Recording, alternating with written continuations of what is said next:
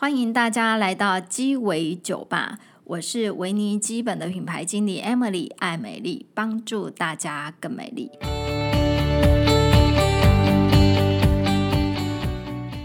今天呢，又来到朱总学堂的时间，现在就让我们来听看看朱总怎么说。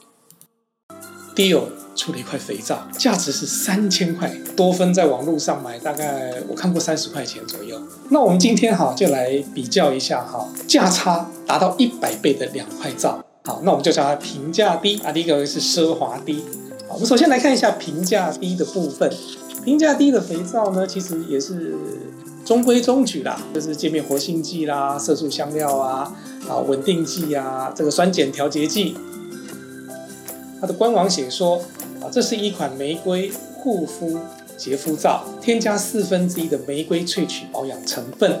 我去英国的 Dior 的官网看哈，is composed of one quarter skin care，它添加四分之一的护肤成分，反而没有去强调说它是四分之一的玫瑰萃取。总共二十二种成分里面，玫瑰萃取物啊是排在第十四位。啊，那它到底是不是含有四分之一啊，或者是怎么样，就交由各位来判断。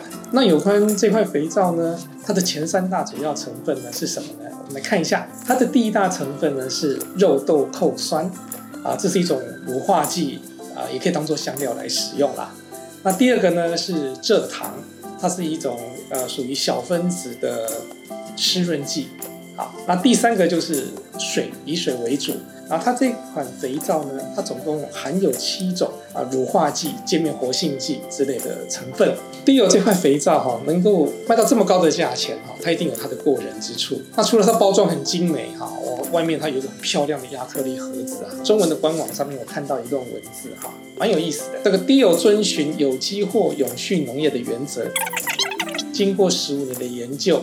首次发现的这冈维拉玫瑰独一无二的珍稀因子啊，经过这么长的时间，也许就是因为这个原因，它的成本就会比较高。那最后我们来呃总结一下哈，差异性在哪里哈？啊，第一个就是说使用的部位来讲，我想以平价低来讲哈，从头洗到脚，像我头发比较短哈，我可以甚至于连头都可以洗啦。好，但是奢华第二部分哇，这舍不得啊，是用在身上。对不对？一定大部分都拿来怎么样？都拿来洗脸的比较多。它里面其实有一些萃取物的成分啦，呃，有色素香料之类的。那我们也是会建议说，哎，其实要先测试一下你肌肤上适不适合。那第二点的话，就是以肤质上面来建议的话，哈，含有皂碱的成分的话，呃，去脂力通常比较强一点点。如果说你是干性肌肤的话，你在使用这个奢华低的时候呢，稍微注意一下，就是说可能会让你的肌肤有过干的问题。那第三点，我们可以发现啊，就是说这个奢华低，它的中文跟英文的网页上面透露的资讯其实是不太一样的。有关平价低的部分，其实你在网络上面哈很容易查到，你只要打上它的品名啊，其实就可以查得到。那是所以它资讯其实是也是蛮透明公开的这样子。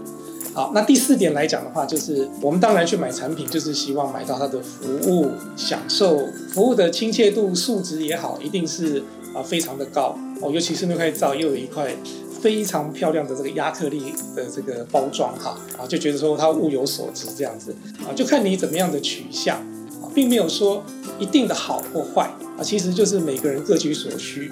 我们常在讲仪式感嘛，对不对？有人觉得说用了这块。呃，奢华皂，他觉得呢，他身心愉悦，啊，他如果他用起来他不会过敏，哈，不会导致他敏感，那其实这也是一个很好的选择啊。那有人会说，哈，Vanicream 的这个皂啊，我都已经可以买十块平价低的皂了，那为什么要选择 Vanicream 的这个皂呢？因为我们没有放色素香料，所以我们的产品的成分是要更加的精选，因为其实外面很多的产品。